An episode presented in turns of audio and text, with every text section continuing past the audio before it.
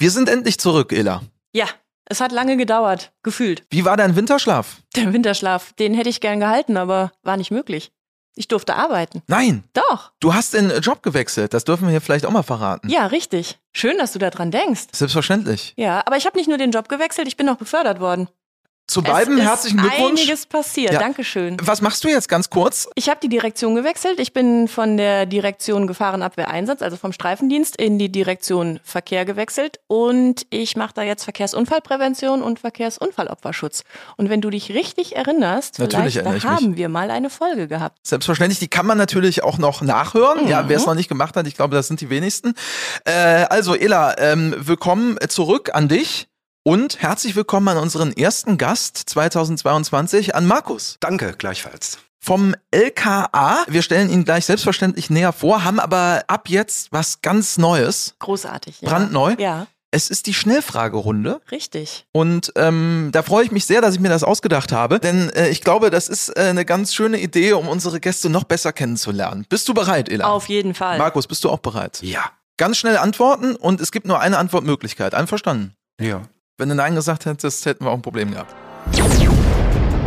Markus, welche berühmte Persönlichkeit würdest du gerne einmal treffen, tot oder lebendig? Sir Arthur Conan Doyle. Criminal Minds oder The Mentalist? Kenne ich beides nicht. Bedienungsanleitungen vorher durchlesen oder erstmal machen? Erstmal machen. Wolltest du als Kind schon Polizist werden? Nein. Süddeutsche Zeitung oder Bild? Süddeutsche. Lieber Radio oder Fernsehen? Radio. Gute Antwort. Fußball-Weltmeisterschaft oder Olympia? Fußball-Weltmeisterschaft. Welcher Käse ist der beste? Das hängt von der Verwendung ab. Äh, Da kann ich nicht kurz antworten. Käse ist eine Leidenschaft von mir. Jetzt nimm, nimm, nimm dir die Zeit, ausnahmsweise, Markus, komm, bitte. Gouda, Cheddar, Emmentaler. Also äh, zum Überbacken für Aufläufe und so Appenzeller immer ganz großartig. Viele Sachen müssen stinken. also man kann herrliche Soßen aus äh, Gorgonzola oder Roquefort machen. Grundsätzlich ist beim Käse leider nicht wie bei mir, aber es ist je älter, desto besser in der Regel. Das Alter. Ja, ich mach schnell weiter. Hundertschaft oder Streife fahren? Streife fahren. Wenn man dich grundlos verhaften würde, was würden Freunde und Familie glauben, was du getan hast? Die würden, also ich glaube nicht, dass ich grundlos verhaftet werden würde. ähm, nee, die könnten sich das beim besten Willen nicht vorstellen. Was hältst du von Ananas auf Pizza? Nichts. Ja, okay, kurz und knapp. Das war es schon. Das war's. Ja, Markus, herzlichen Dank schon mal dafür. Mit Bravour bestanden. Unsere erste Schnellfragerunde. Wie hat sich angefühlt? Schnell, sehr schnell. Machen wir schnell weiter, Ela, mit der Vorstellung. Same procedure? Bitte. Okay. Ja, wie ihr schon gehört habt, wir haben Markus zu Gast. Der ist vom LKA, also vom Landeskriminalamt Nordrhein-Westfalen. Er ist Kriminalhauptkommissar, 50 Jahre alt. Er hat aber nicht beim LKA angefangen, sondern ganz normal bei der Polizei und zwar im mittleren Dienst 1992, hat 1999 den Aufstieg in den gehobenen Dienst vollzogen und ist seit 2010 beim LKA. Und was genau er da macht, deswegen sitzen wir heute hier und sind ganz gespannt, oder? Hundertprozentig. Und äh, ich würde sagen, damit legen wir auch direkt los, Markus. Was machst du denn da eigentlich genau beim LKA? Ja, ich bin in einem Sachgebiet, äh, das nennt sich operative Fallanalyse Weikles. Und das sagt vielleicht vielen so auf Anhieb nicht allzu viel. Korrekt, ja. Ähm, und ich glaube, ich bin hier, um das mal zu erklären, was wir da so machen. Was machst du da genau? Ja, also der Begriff operative Fallanalyse äh, heißt eigentlich nichts anderes, dass wir die Behörden im Land unterstützen, wenn sie Tötungsdelikte haben, äh, die mit den normalen Routinen einfach nicht zu lösen sind. Wir machen dann eine, ähm, eine Analyse des Falls und operativ heißt das Ganze, weil es da in der Regel um die Täterermittlung geht. Kannst du vielleicht ganz zu Beginn ein Beispiel geben? Äh, ein Beispiel für eine operative Fallanalyse, der Klassiker, wofür die Methode eigentlich entwickelt wurde. Äh, ein Tötungsdelikt, wo die Motivlage für die äh, Ermittler zu, zunächst mal völlig unklar ist. Die meisten Fälle lösen die selber. Die sind gut ausgebildet und sind da sehr gut aufgestellt. Aber es gibt Fälle, wo man sich sehr früh schon für eine Ermittlungsrichtung entscheiden muss, wo das Motiv einfach unklar bleibt. Und da sind wir dann gefragt und unterstützen mit einer, ja, eigentlich kriminalistischen Methode. Wenn man dich als Profiler bezeichnen würde, wäre das korrekt? Und wenn nicht, wo sind die Unterschiede? Also es ist nicht gänzlich falsch. Äh, äh, es ist so, dass ähm, die Profiler im, äh, im Fernsehen, da wird ein Bild gezeichnet. Mm, oder die zeichnen auch selber von sich teilweise ein Bild, da gehen wir nicht ganz mit. Das, was wir machen, wie ihr jetzt hören werdet, muss man jetzt nicht gerade ähm, genial sein, irgendwie um Fallanalytiker zu werden. Jetzt mach dich nicht ähm, kleiner, als du bist, Markus. ähm, sondern äh, man muss ein guter Kriminalist sein und äh, es ist Teamwork, was wir machen. Wir kommen nicht an einen Tatort, äh, wie das im Fernsehen gerne dargestellt wird, erblicken die Szene und sagen dann, oh, das ist bestimmt ein disorganisierter Täter vom Typ sowieso, sondern äh, was wir machen, ist im Team sehr, sehr kleinteilig wirklich jede einzelne Spur, die wir da finden und jede Information, die wir zu dem Fall haben, zu bewerten Experten unsere eigenen Hypothesen dazu immer wieder in Frage zu stellen, im Team auch zur Diskussion zu stellen und dann auch alles in Beziehung zueinander zu setzen. Und darüber erreichen wir, wenn es gut läuft, ein Fallverständnis, hm, was man so auf den ersten Blick sicherlich nicht an den Fall herantragen kann. Hast du kriminalistische Vorerfahrung? Das klingt fast so. Oder bist du da gänzlich unbefleckt? Genau, das ist, äh, das ist eine der, ähm, der Voraussetzungen, um bei uns anzufangen. Äh, wir beraten ja die Dienststellen, die Sachbearbeiter, die Mordkommission. Wir machen das übrigens nicht nur bei Tötungsdelikten, sondern auch bei anderen Fällen, die eine besondere Bedeutung haben oder auch bei Tatserien. Die Sachbearbeiter gut beraten kann man eigentlich wirklich nur, wenn man tatsächlich selber mal in dieser Haut gesteckt hat und das selber auch gemacht hat. Und man sollte natürlich einen Überblick haben ähm, über das Instrumentarium, was da so möglich ist. Und das ist so vielfältig geworden. Inzwischen, das fängt schon dabei an, welche Informationen man heutzutage so erheben kann, äh, ähm, aber auch welche Untersuchungsmöglichkeiten und Auswertemöglichkeiten es in den verschiedensten Feldern gibt, also im digitalen, in digitaler Hinsicht, äh, im naturwissenschaftlichen Bereich dass wir das selbst alles gar nicht können und äh, da brauchen wir ein gutes Netzwerk. Auch das ist ein wesentlicher Teil, der so im Fernsehen, im Kontext Profiler gar nicht gezeigt wird. Wir sind auf Experten äh, äh angewiesen, auf Psychiater, Gerichtsmediziner, Digitalforensiker ähm, und müssen die in unsere Analysen jeweils einbeziehen. Das ist ein ganz wesentlicher Bestandteil unserer Arbeit. Mhm. Aber du hast anfangs gesagt, Markus, ähm, ihr werdet ja eigentlich erst gerufen, wenn irgendwer nicht weiterkommt und nicht weiter weiß mit der Ermittlung. Das heißt, ich stelle mir das dann im Alltag so vor, bei dir oder euch klingelt das Telefon. Mensch, Markus, grüß dich, ist der Uwe aus Castor Brauxel. Ich sitze hier gerade irgendwie an einem Fall. Ich komme nicht weiter. Ähm, macht mal bitte mit jetzt. Oder wie läuft das? Genau so. Ähm, ich bitte ihn dann noch eine formlose Mail zu schreiben. Okay, danke. Gut, dann ist es irgendwo doch auch eine Behörde. Ja?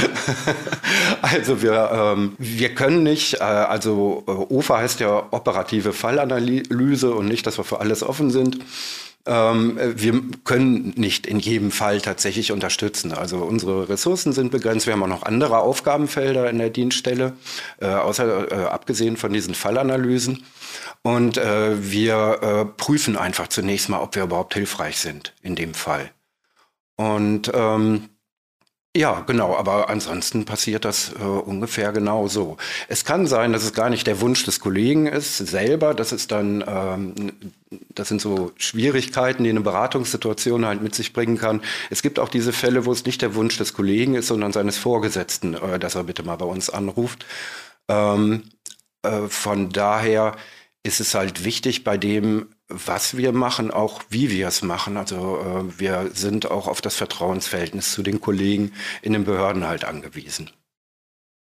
Wie kann man sich ähm, so einen Dienstalltag denn vorstellen, wenn man, wie überall bei der Polizei, auch bei euch, überhaupt von Alltag sprechen kann? Ja, also der Dienstalltag, wir haben ja drei unterschiedliche Aufgabenbereiche. Wir haben diese Fallanalysen, über die ich schon gesprochen habe. Und unsere Dienststelle kümmert sich aber auch noch, äh, die schlägt sich noch mit einer Datenbank rum, äh, wo Verhalten äh, im Falle von äh, sexuellen Gewalttaten kodiert wird, mit dem Ziel, Tatzusammenhänge dort zu erkennen. Auch das ist ein Teil unseres Dienstalltags. Also ein Team beschäftigt sich mit den Sexualdelikten, die im Land passieren, äh, über die sogenannte Weiglist-Datenbank. Ähm, wir stecken auch recht viele äh, Ressourcen, also äh, das ist dann schon das zweite Team, das beschäftigt sich mit der Aufarbeitung von ungeklärten Tötungsdelikten, den sogenannten Cold Cases. Ähm, da ist eine Ich komme wieder mit einer Abkürzung, Daniel. Bitte, Markus, da ist extra ja? eine BAO für ins Leben gerufen worden, eine besondere Aufbauorganisation. Man kann sich das wie ein Projekt vorstellen, ähm, die also die über 1000 zu prüfenden äh, ungeklärten Tötungsdelikte seit 1970 ähm, im Land nochmal aufarbeiten, bewerten soll, gucken soll, ob da Akten vorhanden sind. Das wird digitalisiert. Und wir schauen uns das an, um äh, zu sehen, ob man mit heutigem Wissen und mit den heutigen Methoden diese Fälle nicht noch lösen kann. Also in diesem Team, höre ich zwischen den Zeilen, bist auch du, in dem Team 2. Ja, genau. Ich, äh, ich tanze eigentlich auf fast allen Hochzeiten bei uns in der Dienststelle ein Stück weit mit, aber genau, zuletzt war ich da schwerpunktmäßig eingesetzt. Was aber die beiden Teams verbindet, ist, dass äh, alle diese Fallanalysen machen. Also alle werden, haben, sind erfahrene Kriminalisten und werden im ähm, im Bereich der Fallanalyse, also wenn eine Behörde ein akutes Problem hat, äh, eingesetzt. Und wir machen diese Fallanalysen, wie schon angesprochen, bei den Tötungsdelikten. Aber ähm, wir haben inzwischen die Methodik ein Stück weit flexibler machen können und auch ausweiten können und haben auch viel darüber gelernt, wie sich äh, Menschen eigentlich geografisch verhalten. Ähm, und das nutzen wir jetzt auch, um bei zum Beispiel bei Tatserien, das können Branddelikte, Raubdelikte oder, oder sogar Wohnungseinbrüche sein, äh, wo wir insofern unterstützen, als dass wir die Informationen, die es gibt, räumlich organisieren und dann den Sachbearbeitern etwas dazu sagen können, wo sie denn den Täter möglicherweise finden. Das heißt, habt ihr auch so ein bisschen, ja, ich will jetzt nicht sagen eine Glaskugel, aber dass ihr vielleicht auch so Wahrscheinlichkeiten berechnet, was wie wo dann in welchem Zusammenhang passieren könnte? Genau, wir, äh, eine Glaskugel benutzen wir ausdrücklich nicht. Also das ist lustig, dass du es ansprichst. Fast jeder, der bei uns anfängt, kriegt, sag, kriegt, wo ist die Glaskugel? kriegt, kriegt erstmal aus dem Bekanntenkreis eine Glaskugel. ähm, und ähm, so wirkt das ja auch ein bisschen, wenn das, äh, wenn das im Fernsehen dargestellt wird äh, oder wenn, wenn Leute sich da öffentlich als Profiler bezeichnen, als hätten sie irgendeine Eingebung dann irgendwie zu den Fällen. Ähm, und so ist es nicht. Es ist äh, diese, diese Fallanalyse ist ein kriminalistisches Werkzeug, nicht, nicht mehr und nicht weniger. Und es ist wirklich ähm, ein sehr methodisches Vorgehen. Also wir, wir können die Methode inzwischen ganz gut an die Art der Informationen anpassen, die wir haben. Ähm, wir haben zum Beispiel auch eine Fallanalyse gemacht, wo jetzt äh, gar kein Opfer da war. Es war eine vermissten äh, äh ähm, dann müssen wir die Methode schon ein bisschen anpassen, aber es ist ein streng strukturiertes Vorgehen eigentlich im Team. Und zwar werden halt die Informationen alle aufbereitet, das wird auf die Teammitglieder verteilt. Der eine kümmert sich um das Verletzungsbild, der andere guckt sich sehr genau den Tatort an.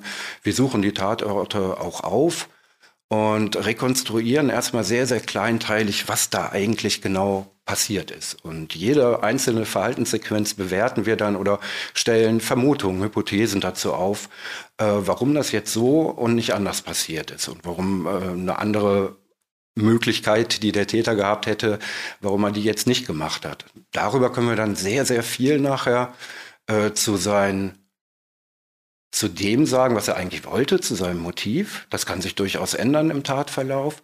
Wir können aber auch äh, sehr viel vor allen Dingen dazu sagen, was er eigentlich kann und was er möglicherweise nicht so gut kann. Und äh, das Ganze, das wird dann dieses sogenannte Täterprofil, darum auch Profiler, ähm, dieser Spitzname. Aber das ist eigentlich gar nicht Ziel unserer Arbeit, das Täterprofil, sondern Ziel ist es, Ermittlungshinweise zu erarbeiten. Also dann zusammen mit der Behörde ein Konzept zu erarbeiten, wie man diesen Täter jetzt möglicherweise ermitteln kann. Wir sind dabei beim Deutschen Podcastpreis, Kategorie Publikumspreis Lifestyle. Stimmt für uns ab, einmal geht's, aber lasst auch eure Oma noch mit abstimmen. Bis zum 8. Mai habt ihr noch Zeit. Du hast das Bild eben im Fernsehen schon mal bemüht. Da sehen wir dann häufig immer da kommt dann dieses Team auch zusammen, das du auch schon angesprochen hast. Ihr seid ja ein Team. Vorne steht einer, da ist irgendwie entweder ein großer Bildschirm oder äh, ein, zwei Flipcharts stehen da und dann wird erstmal alles irgendwie zusammengehauen. Warum ist es bei euch anders? Oder ist es sogar ganz ähnlich? Ja, ich, äh, ich habe offensichtlich die Folge nicht gesehen, von der du gerade gesprochen hast. Gebe ich dir nachher mal, hinter den Kulissen. Ja, also die, ähm, äh, es, ist in, äh, es ist sicherlich ähnlich, allerdings kann ich mir kein Fernsehformat vorstellen, was uns dabei aufnimmt, weil das äh, etwas langatmig, glaube ich, wäre. Also die, die Arbeit äh, ist fordernd. Man, man ist äh, voll konzentriert über, über sehr lange Zeit. Also wir, die Analyseteams hocken teilweise eine ganze Woche äh, zusammen. Und das kann ich mir als Fernsehformat relativ schwer vorstellen. Diese Diskussionsprozesse, die dann auch durch einen moderiert werden müssen. Ähm, was wir auch in den Analysen äh, machen, wir können den Fall nicht nur anhand der Akte beurteilen. Also ich sprach ja schon die Experten an, ähm, die dann auch teilweise ins Team mit aufgenommen werden oder halt im Rahmen der Analyse aufgesucht werden. Und was wir auch machen, ist uns die, die Örtlichkeiten, an denen das passiert ist, nochmal sehr genau anzuschauen. Ähm, aber wie gesagt, es ist alles äh, nicht so spektakulär und actionreich, wie man das im Fernsehen, glaube ich, gerne verkaufen würde. Da wird's dann wahrscheinlich ein bisschen äh, beschleunigt und komprimiert dargestellt, sicherlich. Aber, das finde ich schon interessant, es ist schon so, dass man sich vorstellen kann, wie so ein ja, offenes Brainstorming, dass ihr da wirklich zusammenhockt und der eine sagt äh, das eine, die nächste sagt das andere und so versucht ihr eure Puzzleteile dann im Prinzip zusammenzusetzen. Ja, Brainstorming trifft's, also wir machen bewusst schon mal solche Phasen, wo, wo wir sagen, so komm, haut raus. Es ist äh, tatsächlich so, dass, dass diese, diese Informationen erstmal vorgestellt werden. Also jeder seinen, seinen Bereich äh, ähm, vorstellt, was ihm da so aufgefallen ist. Und dann beginnen wir eigentlich mit, mit der Rekonstruktion. Und das ist sehr äh, durchaus angeleitet. Wir können die bei einem Tötungsdelikt können wir leider die Chronologie von dem, was passiert ist, ist für uns sehr entscheidend. Weil wenn ich jetzt zum Beispiel äh, den Befund habe, der Täter hat das Opfer geschlagen, hm, dann ist das eine Information, aber ähm, wir können diesen, den Informationsgehalt eigentlich nochmal deutlich anreichen, wenn wir wissen, in welcher Situation er genau geschlagen hat. Weil der Schlag an sich kann bedeuten, dass der Täter in, überfordert war, dass der jemand anders gerne wehtut. Ähm, der kann auch bedeuten, dass er gerade sehr sauer war oder so. Das wissen wir alles so nicht. Das wissen wir aber dann oder wir können dann begründete Vermutungen dazu ab, ähm, anstellen, wenn wir genau diese äh, Situation rekonstruiert haben und rekonstruiert haben, was vorher und nachher passiert ist. Bei Tötungsdelikten ist es ein bisschen, insofern ein bisschen schwierig, also müssen wir da mit einem Trick arbeiten, weil, naja, da liegt jemand zum Beispiel tot in seiner Wohnung. Und wir können uns jetzt den Mund fusselig äh, brainstormen oder diskutieren, wie der Täter, wie es jetzt dazu ganz am Anfang gekommen ist, also wie der Täter, äh, wie der Kontakt zwischen Täter und Opfer stattgefunden hat. Und dabei behelfen wir uns so, dass wir die Rekonstruktion eigentlich von hinten nach vorne machen, dass wir uns also bei der Endposition äh, oder, oder der Auffindeposition ähm, des oder der Verstorbenen halt erstmal genau anschauen, was ist denn in dieser Situation passiert und dann Stück für Stück nach vorne gehen und uns so durchs Spurenbild bis an den Anfang der Tat arbeiten. Die Bewertung nehmen wir dann wieder in der Chronologie vor. Das heißt, ihr seid, ähm, wenn ich das jetzt richtig verstehe, schon recht zeitnah auch an den Tatorten. Und ähm, habt ihr da wirklich, also seid ihr sehr häufig draußen oder ne, gut, ist fallabhängig, ne? Je nachdem, wie eben die Delikte passieren. Genau, das ist, äh, das ist fallabhängig. Äh, wir hatten auch schon mit Einbruchserien zu tun, mit einer hohen zweistelligen Anzahl von Tatorten, wo wir uns dann naturgemäß recht viel draußen bewegen. Ähm, äh, in den, äh, wir machen auch schon mal Analysen in diesen sogenannten Cold Cases, die ich, äh, die ich angesprochen habe. Da kann es uns passieren, dass es die Tatörtlichkeiten so nicht mehr gibt. Also da müssen wir sehen, wie wir uns da helfen können. Ähm, wir fahren ansonsten auch raus, äh, zum Beispiel also bei Analysen zu Tötungsdelikten nehmen wir eigentlich immer auch mit äh, der Rechtsmedizin Rücksprache. Also wir rekonstruieren so gut es geht, äh, wie es genau zu den Verletzungen gekommen ist, in welcher Reihenfolge und diskutieren das aber nochmal mit den Experten, weil wir haben ja keine rechtsmedizinische Ausbildung, äh, um das halt einfach abzusichern. Und genau so geht es dann auch bei dem, bei dem Täterprofil. Ähm, wir, wir sind keine Psychologen, wir sind Kriminalisten. Wir denken, wir haben eine wir erarbeiten schon mal eine plausible, eine für uns plausibel erscheinende Motivation in den verschiedenen Tatphasen des Täters, aber sichern das auch nochmal ähm, in der Rücksprache und in der Diskussion mit Psychiatern oder Psychologen ab. Ja, aber da lernt man ja auch einiges dazu im Laufe der Jahre, nehme ich an. Ja, der manche, mancher schneller, mancher langsamer. Gruß an die Kollegen hier ja, an der genau. Stelle. Es, es, ist tatsächlich so, dass, ähm, äh, dass nicht jeder bei uns in allen Bereichen hundertprozentig fit äh, sein kann. Jeder hat so seine, seine Steckenpferde, die er im Auge behält, wo er sich kümmert, äh, wo er auch einen Überblick behält. Also das gehört halt auch zur Arbeit, Netzwerkarbeit und äh, ja, sich fortzubilden und auf dem Laufenden zu bleiben. Ich könnte mir vorstellen, ähm, das finde ich ganz spannend, auch mit den Cold Cases. Das habe ich auch so ein bisschen verfolgt tatsächlich, ähm, dass jetzt natürlich andere Methoden gibt auch. Und wenn dann diese Fälle nochmal aufgerollt werden und man dann noch einen Täter überführen kann, das ist bestimmt auch äh, kein unwesentliches Erfolgserlebnis. Richtig. Also das ist ähm, überhaupt eins der, ähm, der Sachen, die mich die mich persönlich sehr motivieren in, äh, ähm, in diesem Bereich. Es ist aber unabhängig davon, ob es äh, ein Cold Case ist oder ein aktueller Fall, es gibt immer Angehörige, die denen etwas aus dem Leben gerissen wurde. Und wenn, wenn, wenn man hört, es waren, ich glaube, 1143 Fälle, die, die zumindest zunächst mal geprüft wurden, die halt nie gelöst wurden. Dazu kommen möglicherweise noch vermissten Fälle, wo man gar nicht erkannt hat, äh, dass es sich um ein Tötungsdelikt handelt oder zumindest nicht sicher ist. Ähm, dann gibt es vielleicht in einzelnen Fällen Personen, die darüber nicht traurig sind, über das, was passiert ist, aber in den allermeisten Fällen Angehörige, die im Regen stehen. Und, und das, das gehört zur Arbeit Zeit. dazu, dass du mit denen auch im Austausch bist.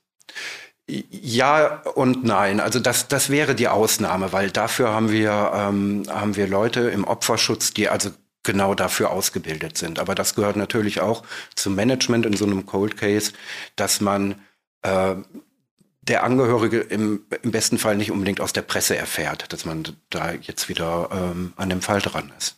Ja, total. Also vor allen Dingen äh, kann ich mir vorstellen, dass gerade auch in eurem Bereich, Markus, dann ja wirklich ähm, ja, also äh, ihr müsst euch ja sozusagen ständig weiter fortbilden, weiterentwickeln. Es gibt eine neue Technik, es gibt neue Methoden. Äh, wie läuft das eigentlich ab? Weil äh, du hast angesprochen, irgendwie die Fälle liegen oftmals Jahre, wenn nicht Jahrzehnte, zurück.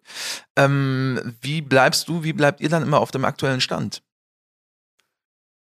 Dafür brauchen wir, dafür sind wir auf das Netzwerk angewiesen. Das würden wir alleine überhaupt nicht hinbekommen, weil es gibt einfach zu viele äh, Disziplinen, die in irgendeiner Todesermittlung auf einmal eine ganz zentrale Rolle haben können. Also das geht von, äh, von Ex Leuten, die sich gut mit Schall auskennen, äh, in Einzelfällen, die beurteilen müssen, äh, ob, ein, äh, ob ein Hilferuf gehört worden sein könnte oder nicht durch, äh, durch eine Zeugin, äh, zu ähm, Personen, die, die Glaubhaftigkeit von, von, von Zeugenangaben, die sehr zentral äh, auch schon in der frühen Phase von Kapitaldelikten sein können, äh, überprüfen müssen. Es geht das riesige Feld der digitalen Spuren, also überhaupt das, die, die, die möglichen Informationen im Zusammenhang mit, äh, äh, mit einem Delikt wachsen eigentlich exponentiell, die man erheben kann. Und es äh, kommt immer mehr darauf an. Und auch das ist jetzt ein Teil der Unterstützungsleistung, ähm, diese Informationen überhaupt erstmal sich zugänglich zu machen und sinnvoll zu organisieren. Wie ernüchternd ist das manchmal für dich oder eben auch nicht, wenn sich gewisse Fälle über Monate oder vielleicht auch Jahre ziehen können? Das ist äh, ähm, das ist ernüchternd, aber es ist, äh, ich sag mal, die Hoffnung stirbt ja zuletzt. Also es ist tatsächlich, wenn man sich so intensiv mit einem Fall auseinandergesetzt hat, dann möchte man auch wissen, also man möchte den Fall auf jeden Fall geklärt haben. Man möchte das im Interesse von, von Angehörigen, im Interesse äh, äh der, der Justiz, aber auch der Ermittler, die da mit großem Herzblut äh, äh, jede Menge Energien reingesteckt haben, ähm, sich die Wochenenden um die Ohren gehauen haben. Also für die möchte man, dass der Fall geklärt ist. Man möchte das aber auch ja sowas wie ein, wie ein Backup zu haben oder ein Feedback zu haben, ob man jetzt mit der eigenen Einschätzung eigentlich richtig lag. Also ob man eigentlich sinnvoll unterstützt hat. Und das weiß man immer erst, wenn der Fall geklärt ist. Wie sehr ähm, nimmst du das alles mit? Also es klingt ja so, ne, du willst dann quasi auch dein, deine Ruhe damit haben und den Abschluss finden. Das ist ja natürlich das Ziel wenn du in Urlaub fährst oder wenn du in Feierabend gehst oder Wochenende hast. Äh, Im Streifendienst ist es so, du arbeitest deine Einsätze ab, schreibst die Anzeige und im besten Fall ist damit alles okay. Manche Sachen nimmt man auch im Kopf mit nach Hause, aber in der Regel ist es irgendwann dann abgehakt und aus dem Kopf raus. Wie ist das bei dir? Nimmst du viele Sachen mit oder lassen die dich nicht los? Kannst du abschalten? Meine Lebensgefährtin merkt mir immer ganz gut an, wenn ich in einer Fallanalyse stecke. Die sagte mal, dann sage ich nichts zu Hause. ähm, also wenn ich äh, in einer Analyse stecke, dann beschäftige ich mich durchaus auch nach dem Feierabend äh, äh, mit diesem Fall. Das ist auch oft ganz hilfreich. Also wenn man gerade kocht, also ich koche ganz gerne, dann, äh, dann werden einfach Dinge nochmal neu strukturiert und das ist manchmal ganz, ganz heilsam, wenn man, wenn man sich den Tag über möglicherweise festgefahren hat. Also während einer Analyse beschäftige ich mich äh, schon damit. Ich kann nach Analysen äh, mich ganz gut auf neue Fälle einlassen. Das ist äh, nicht so das Problem. Äh, ich würde auch nicht sagen, ähm, dass ich im Streifendienst nichts mit nach Hause genommen habe und dass jetzt irgendwie äh, ich da heroische Kräfte aufbringen muss, irgendwie damit zu dienen. Also gerade Unfälle mit Kindern äh, zum Beispiel, aber auch ähm, es gab durchaus Einsätze im Streifendienst, die mich auch nach dem Dienst äh, äh, sehr beschäftigt haben. Das, da sehe ich gar, gar keine großen Unterschiede offen gestanden. Du hast, was ich besonders ja, äh, vielsagend fand, uns in deinem Steckbrief verraten, den du freundlicherweise ausgefüllt hast. Ähm, inzwischen Hobbys nur noch Kinder. ja, die sind und, ko und, kochen. Und kochen, das hat er gerade nochmal verraten. Aber äh, die Kinder helfen dann auch nochmal, sich ein Stück weit dann abzulenken. Kann ich mir vorstellen, auch ohne, dass ich welche habe. Ja, die fordern äh, das auch ein. Also vor allen Dingen, wenn man so eine Altersspanne hingelegt hat wie ich. Also meine Kinder sind zwischen ähm, äh, 21 und zwei Jahren alt. Und ähm, der Zweijährige braucht ungefähr zehn Sekunden, um mich aus einem Fall zu reißen. Ja, also dahingehend ja wirklich eigentlich äh, sehr dankbar für dich, äh, weil ich kann mir vorstellen, manchmal ähm, braucht man es dann ja auch für die tägliche Arbeit, dass man einfach mal ein Stück weit auch Abstand gewinnt, was ich nicht immer so einfach finde und das hören wir ja schon bei dir hier raus. Ja, also wie gesagt, es gibt äh, ähm, mit, dem, mit dem Abstand, muss ich sagen, ich habe gar nicht den Eindruck, dass ich jetzt mehr Abstand zur Arbeit brauche, als ich das bei anderen Tätigkeiten bei der Polizei äh, äh, brauchte oder ähm, mehr abschalten muss, weil ich beschäftige mich ja nicht mit dem Fall, weil er, weil ich muss. Also wenn ich, als ich geschildert habe irgendwie, dass, dass ich äh, abwesend wirke, wenn ich in der aktuellen Analyse stecke, äh, ich mache das ja, weil ich es will. Aber was ich wahnsinnig spannend finde, ist, äh, dass du gerade gesagt hast, Markus, ähm, und das geht mir zum Beispiel auch so, ähm, äh, der Beruf ist jetzt schwer zu vergleichen, aber es geht ja eher darum, auch äh, kreativ zu arbeiten, in meinem Fall, ja, und um auf Gedanken zu kommen und so weiter. Und ich fand eigentlich das Bild ganz spannend, dass du gesagt hast, manchmal ähm, hilft es vielleicht, aus seinem gewohnten Umfeld rauszutreten, weg von dem Bildschirm zu gehen oder vielleicht auch mal vom Flipchart oder vom Büro, sondern dass dir dann auch, wenn du den Blumenkohl kochst oder so dann manchmal noch ein neuer Gedanke kommt. Ja, Genau, das ist auch so. Äh, beim Kochen, beim Duschen oder so. Ähm, ja, also es sind zwei, äh, zwei Dinge, die, äh, die helfen. Und äh, das Zweite, was wir, worauf wir wirklich nicht verzichten können, und das habe ich deswegen am Anfang so in den Vordergrund gestellt, ist die Teamarbeit. Also das, was als Analyseergebnis nachher rauskommt. Wir, ich mache mir mal einen Spaß draus und frage das am Anfang ab. Einschätzungen zum Fall. Was meint ihr, was ist passiert und warum? Wer war's?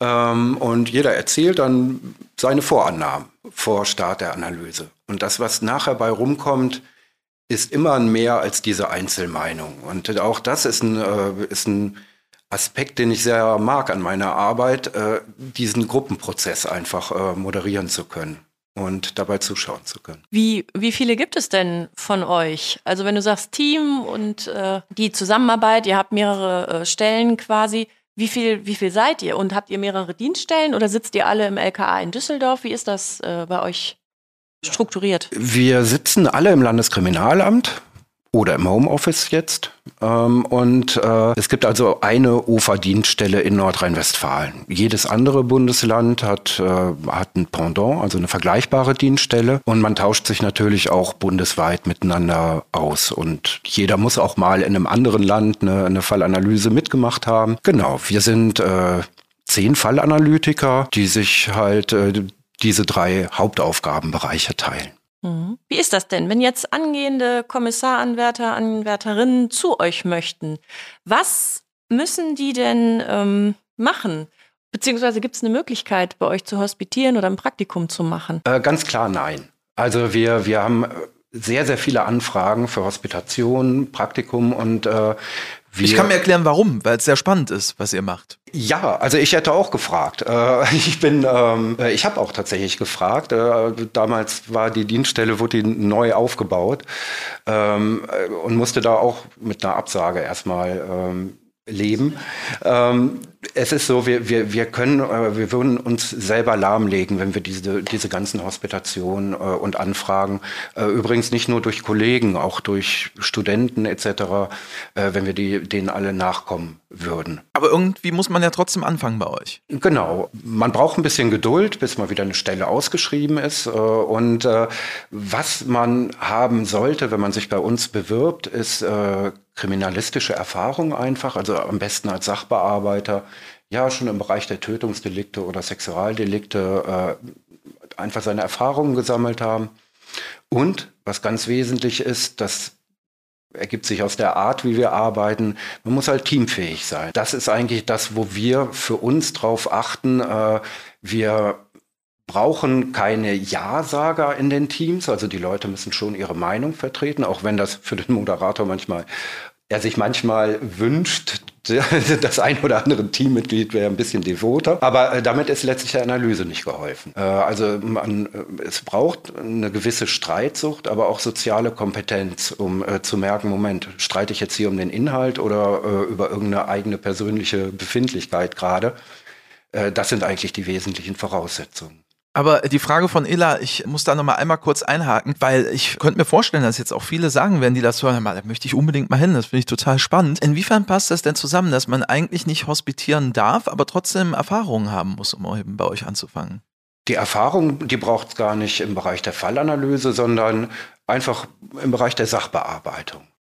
Also da kann ich mir so holen, weil irgendwo muss ich sie mir äh, herholen, weil sonst sagt vielleicht der eine oder die andere, ja, der Markus sagt hier, ähm, ich kann gern kommen, aber ich brauche Erfahrung, aber da darf ich sie nicht sammeln, weil ich keine Hospitation machen darf. Die muss man sich woanders holen. Genau, also man muss einfach kriminalistische Erfahrung haben, weil, weil alles, was wir machen, wie gesagt, das ist keine, wir sind keine Psychologen und keine Gerichtsmediziner und haben auch keine Glaskugeln. Wir machen Kriminalistik. Da sollte man schon Erfahrungen mitbringen und den Bereich der Fallanalyse, also das, was wir machen, das kriegt derjenige, der bei uns anfangen würde, dann bei uns vermittelt. Es gibt also Modullehrgänge beim Bundeskriminalamt. Das zieht sich über Jahre, die besucht man immer wieder, bis man dann mit dieser fallanalytischen Zusatzausbildung auch noch fertig ist. Gibt es denn eine Mindestverwendung? Jetzt zum Beispiel bei der Kriminalpolizei oder in der kriminalpolizeilichen Sachbearbeitung? Gibt es irgendwelche Altersgrenzen, wenn man zu euch kommen möchte? Nein, also das entscheiden wir wirklich im, im Einzelfall, weil jedes Mal ist, äh, gibt es völlig unterschiedliche Bewerber und wir müssen gucken dann halt, ja, wer am geeignetsten ist. Das heißt, man muss dann auch Auswahlgespräche durchlaufen, wenn man zu, also man bewirbt, eine Stelle wird frei. Ich sag, ich habe x Jahre in der Sachbearbeitung gearbeitet, möchte gerne zu euch kommen, dann bewerbe ich mich und dann ladet ihr mich ein und guckt, ob es es, kann auf jeden Fall, also genau, das hängt davon ab, wie viele Stellen frei sind, wie viele Bewerber äh, dann sich akut gemeldet haben. Äh, dann kann es auch zu Auswahlgesprächen kommen, natürlich. Also ich selber habe äh, Auswahlgespräche durchlaufen, weiß ich noch. Und wenn man jetzt Interesse hat tatsächlich an dem Beruf, dann ähm, kann man sich aber auch informieren. Also Hospitieren geht nicht, Praktikum geht nicht, Abschlusspraktikum geht nicht, aber man kann zumindest mal telefonisch Kontakt aufnehmen, vielleicht für ein, zwei Gespräche. Natürlich, also, also man kann uns jederzeit anrufen ähm, und um sich zu informieren. Also es, es, es gibt auch ernstzunehmende Literatur irgendwie zu dem, was wir machen. Also das ist alles überhaupt kein Problem. Ja, vielleicht einfach, dass man sich darauf vorbereiten kann. wenn Ja. eine Stelle kommt und man sich da bewerben möchte. Ja, also das ist, da ist eigentlich genug Material frei verfügbar. Was ist einer der Fälle, die dir besonders in Erinnerung geblieben sind, wo du sagst, da denke ich heute noch drüber nach, da denke ich heute noch dran, das hat irgendwie doch noch mal in gewisser Art und Weise vielleicht rausgestochen. Ich muss sagen, die meisten Fälle sind besonders und äh, ähm, das ist auch gut so. Also man, man macht so nicht immer dasselbe, sondern muss sich auf, auf jeden einzelnen Fall wieder äh, neu an, einlassen und auch die Vorgehensweise ein Stück weit auf diesen Fall abstimmen. Ähm, es gibt sicherlich Fälle, wo ich äh, sagen muss, es gibt zum Beispiel den, den, den Fall Frauke Liebs, der bis heute nicht geklärt ist. Äh, da würde ich viel dafür geben, wenn man diesen Fall noch einer Klärung zuführen könnte. Ja, Da handelt es sich um einen ermordeten Menschen.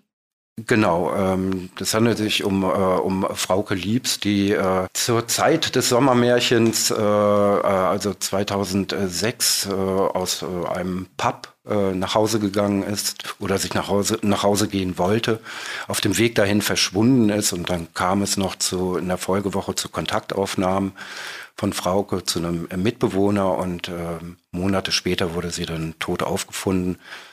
Der Fall ist nach wie vor nicht geklärt und äh, ich sage das, weil wir auch den im Rahmen dieser Cold Case Bearbeitung äh, nochmal aufgegriffen haben äh, und uns das nochmal sehr genau angeschaut haben. Ja, auch eine Analyse dazu gemacht worden äh, ist und ich, das ist einer von den Fällen, wo ich, wo ich sehr, sehr gerne, äh, also wo ich einiges für geben würde, wenn man den klären könnte. Was macht dich trotzdem irgendwie hoffnungsvoll, dass ihr auch da in diesem Fall vielleicht irgendwann noch zu einem erfolgreichen Ergebnis kommen werdet? Also die, die Hoffnung habe ich da absolut nicht aufgegeben, weil wir über die Jahrzehnte gelernt haben. Wir haben viel gelernt, auch seit 2006 haben wir, äh, haben wir viel dazugelernt. Und die Auswertemöglichkeiten steigen auch zunehmend. Also, also wir haben auch heute noch die Möglichkeiten, uns Informationen von damals ganz anders anzuschauen, als es damals ging. Und da werden wir auch nichts unversucht lassen. Ja, auf jeden Fall ein sehr, sehr spannendes Thema. Definitiv und ein sehr, sehr spannender Mensch dahinter. Markus, wir könnten tatsächlich noch stundenlang weitersprechen. Ich glaube, das geht uns definitiv so, aber wir müssen irgendwann äh, leider einen Punkt machen, können vielleicht zusammenfassend sagen, alle diejenigen, die jetzt wirklich Lunte gerochen haben, die sollten vielleicht tatsächlich sich das ein oder andere anlesen, aber wenn sie es wirklich ganz ernst meinen, haben wir so zwischen den Zeilen rausgehört, vielleicht auch mal zum Telefon greifen, nur auf gar keinen Fall erstmal eine Hospitanz bei euch machen. Bitte, ja. Also Markus, ganz lieben Dank und viel Erfolg für eure weitere Arbeit und alles Gute für dich. Dankeschön. Euch auch. Tschüss. Ciao. Tschö. Bewertet uns gerne auf Spotify, Apple Podcasts und überall da, wo es Podcasts gibt. Und wie immer bei der Polizei gilt, je mehr Sterne, desto besser. Kommissar Danger, der Podcast.